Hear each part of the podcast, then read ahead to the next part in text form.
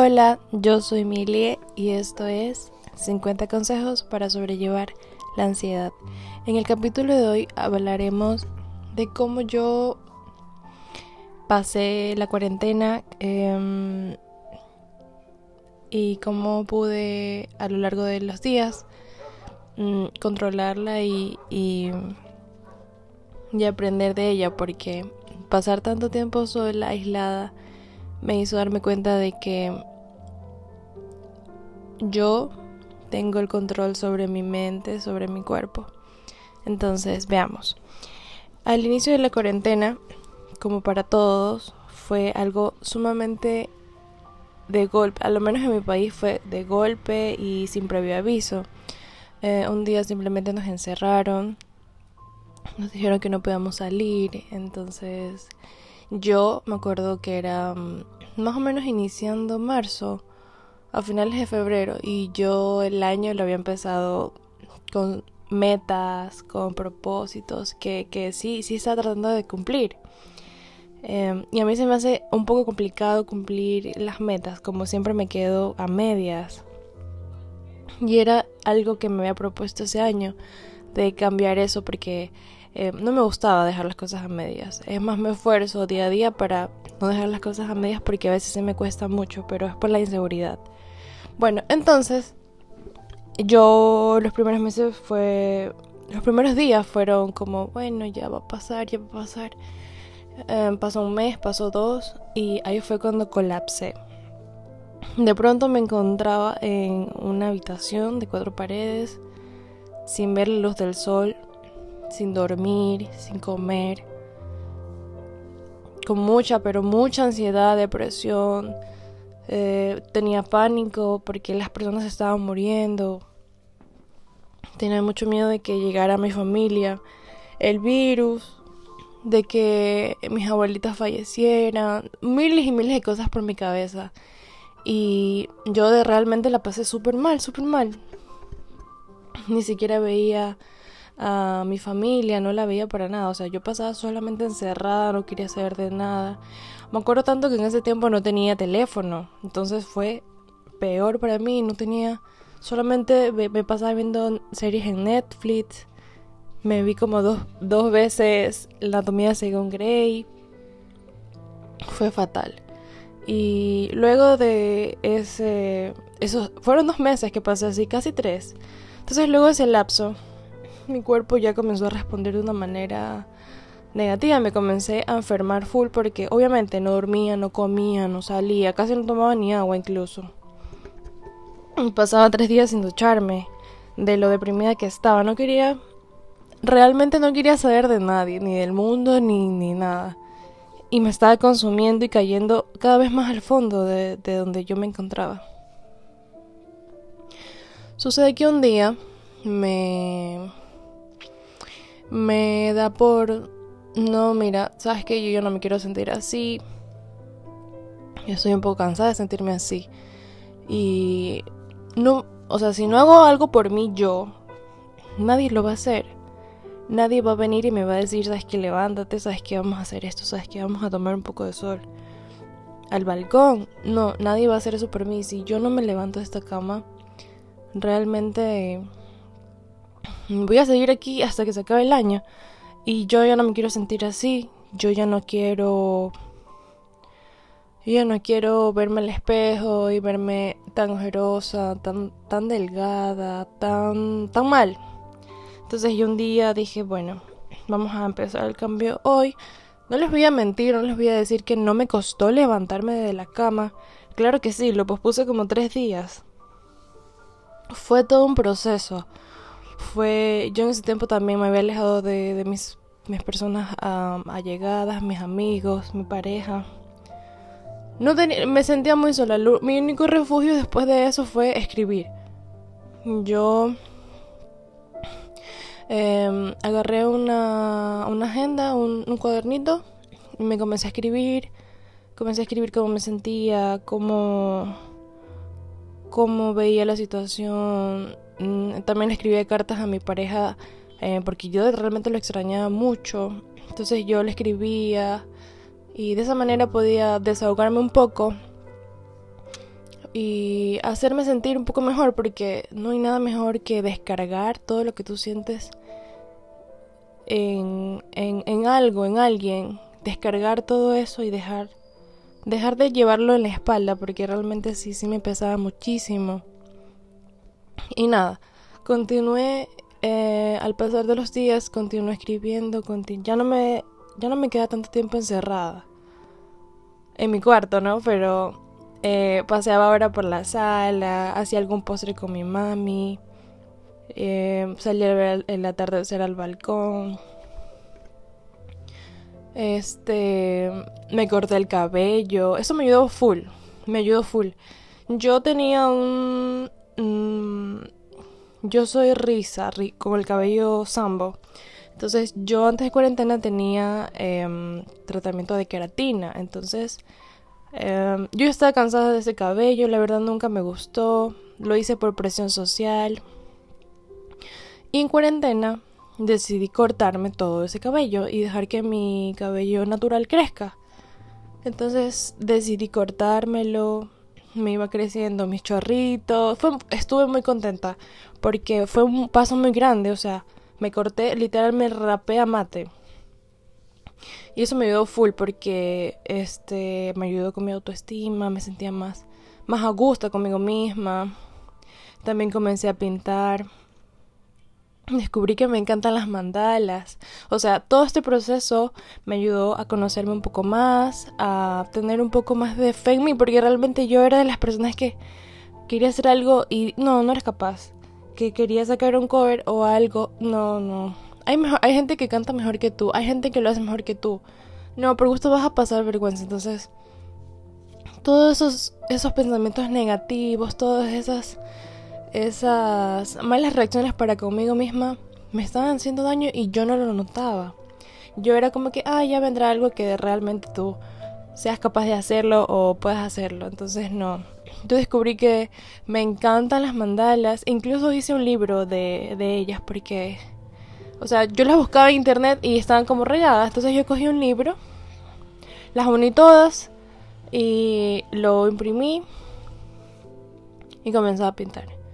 Comenzaba a pintar, me dejaba llevar por los colores, me distraía, mi mente estaba en, calma.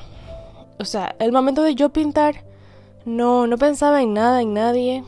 Simplemente estaba yo, mi mandala y mis colores pintando, súper tranquila, con música de fondo. Era increíble. Fue la mejor terapia que yo pude em, haber decidido hacer porque realmente yo estaba consumiéndome muchísimo, muchísimo. Y lo peor es que yo no me daba cuenta. Yo decía como que ah, dejaba que los días pasen, los días pasen. Y no, realmente no, no veía el daño que me estaba haciendo. No veía lo grave que era ignorar mis sentimientos por mucho, mucho tiempo. Y bueno, logré salir de ese hoyo tras meses y meses y meses de, de estar allí sumergida pero lo logré porque yo tuve el valor de salir de esa cama, porque yo quise ya no sentirme así, porque yo decidí un día que quería un cambio y a eso es lo que quiero llegar. si nosotros no no hacemos nada por nosotros mismos, créanme que vamos a seguir toda la vida encerrados en un cuarto de cuatro paredes, con la pared principal de ansiedad, la lateral de depresión, la, la base de inseguridad, la lateral izquierda de mucho, pero mucho odio y rencor hacia nosotros. Y eso no debe de, de ser así. Porque como vuelvo y les digo, si nosotros no, no vemos por nosotros o no hacemos nada por querer salir de eso. Yo sé que es difícil porque a mí me costó, incluso me sigue costando, porque aunque no crean, la ansiedad no es algo que se cura de aquí a mañana. Es más, ya han pasado años de, de aquel incidente y aún así a veces se me presentan crisis de ansiedad y claro que ya las puedo controlar un poco más porque antes era fatal, era una crisis de uno o dos días, pero todo es un proceso y hay que empezar con hacer pasitos de migajas de pan, cositas chiquititas que nos ayuden. Y de verdad, créanme que a la larga ustedes van a estar tan, pero tan contentos de haber empezado. Porque una cosa es mantenerse estancado y otra cosa es hacer algo para salir de ahí. Y no les digo que quizás están pasando por un mal momento ahora y no puedan salir o vean que no tienen escapatoria o están cansados de llorar todo, pero toda la noche y día tras noche tras noche y no pueden. Les invito a aclarar su mente, a practicar la meditación un poco y realizar respiraciones para poder calmarse un poco y aclarar un poco la mente. La mente es es un, un aliado de doble filo que si la tenemos en constante en constante modo alerta, eso nos va a hacer muy muy difícil calmarnos. Entonces, contar del 10 al 1 en ascendente, respirar, tomar un vaso de agua, calmarnos, quizás una ducha, pero lo importante es empezar. Empezar por algo tan simple como respirar para poder calmarnos y conocernos un poquito más y descubrir algo que nos guste, algo que nos haga bien en el momento de la crisis. Porque si bien es cierto, nosotros eh, no controlamos esas emociones, esos dolores que nos causa la ansiedad o los temblores de manos, de cuerpo, pero sí podemos tratar de, de conocernos, como la ansiedad empieza por, por pequeños, pequeñas señales, como un tic en, en la mano, a quitarnos como los cueritos, o querer morder las uñas, o sea, la ansiedad empieza así, ya luego se va desarrollando y luego, luego, luego explota como la verdadera crisis. Pero si ya notamos las manos frías, ya sabemos que nos va a dar, ya sabemos a lo que nos vamos a enfrentar, entonces hagamos o tratemos de no dejar que, que se haga tan grande. Tratemos de aislarnos un poco. Bueno, depende de cada persona, ¿no? Por ejemplo, en mi caso, cuando yo me siento así, eh, el primer síntoma es manos frías. Entonces yo ya siento las manos frías y yo digo, no, estoy en un lugar público. no, no, no quiero experimentar eso aquí porque sería algo súper traumante. Porque yo era antes de las que a mí me daba eso y empezaba a llorar desconsoladamente y, y yo terminaba en el piso. Entonces yo voy y trato de calmarme, me voy al baño, me lavo las manos, si tengo ganas de hacer pis, hago pis, me mojo un poco la cara y respiro, respiro y me autoconsuelo, me digo, tranquila, todo va a estar bien, no ha pasado nada que te pueda alterar tanto, vamos a salir de aquí. Si te sientes cómoda, nos vamos. Si quieres continuar con la actividad que estábamos realizando aquí en el centro comercial o en el lugar que esté, pues lo hacemos. Si no, tú dime y nos vamos. O sea, yo trato de como calmarme, darme, opciones para que mi, mente reaccione de que yo estoy ahí con ella, la, estoy escuchando. Esto, quizás yo no noté algo que me, que me ponga incómoda, pero ella sí. Entonces trato de, de hacerlo. Y ya luego, luego lo hago y me calmo y respiro. Y puedo continuar mi día a día porque antes no, no, no lo iba a lograr. No, no lo hubiera pensado que lo iba a lograr. O sea, era como, no, comienzan las manos frías, la, comienzo a temblar, me tiro al piso, lloro y ahí me quedo estancada. Entonces no, eso no está bien porque el punto es progresar. El punto es conocernos y autoayudarnos, porque como les digo, eh, es tan cruel decirlo tantas veces, pero realmente es así.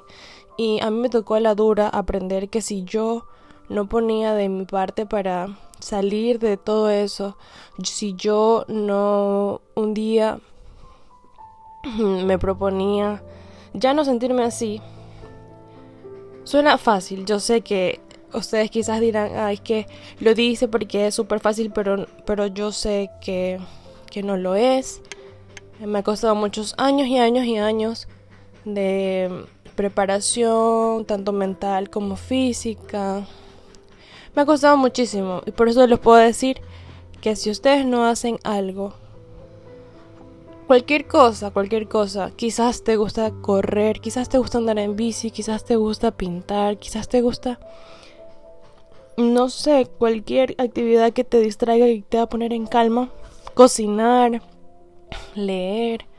Si no empiezas por leer una página, como por ejemplo, una página cada día, si no empiezas por leer una columna de periódico o por escuchar un podcast, no vas a no vas a salir, tienes que empezar por hacer algo por ti mismo, ya que si no lo haces ahora, va a ser muchísimo peor antes.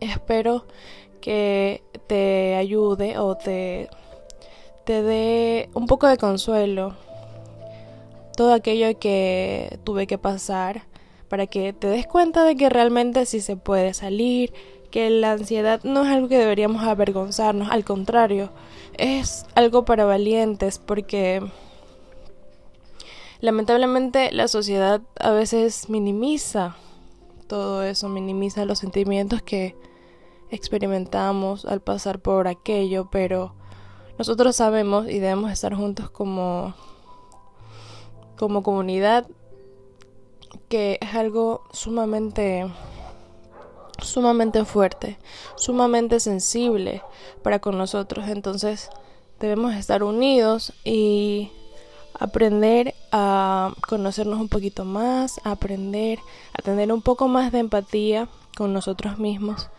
y querernos, querernos muchísimo y cogernos en la mano y atravesar todo este proceso, porque es un proceso muy muy largo. Pero nada que no se solucione, nada que no se pueda hacer. Y sin embargo, si nosotros ponemos el, el 50% de nuestra parte, vamos a poder salir de todo esto. Realmente hago esto con la finalidad de poder ayudarte, de poder tratar de hacerte sentir que no estás solo. Porque yo sentía que estaba sola. Entonces yo no quiero que más personas sientan que están solos. Y cualquier cosa, yo estoy dispuesta a, responder cualquier duda, cualquier pregunta a la hora que sea. Si necesitas hablar con alguien, yo estoy aquí, me puedes escribir. No hay problema, yo te, yo te escribo, yo te respondo, yo te llamo, yo... Si necesitas lo que sea que necesites, me puedes escribir. Porque para eso estamos. Y espero esto te sirva. Te mando un abrazo gigante. Acuérdate de que no debes querer a nadie más en el mundo que a ti mismo. Te mando un abrazo y espero que esto te ayude a continuar con este largo camino que es cómo sobrellevar la ansiedad. Te mando otro abrazo y espero estés muy bien, que tengas increíble inicio de semana y lamento mucho la demora de subir capítulo, pero es que he pasado por un millón de cosas que quizás luego se las comparta.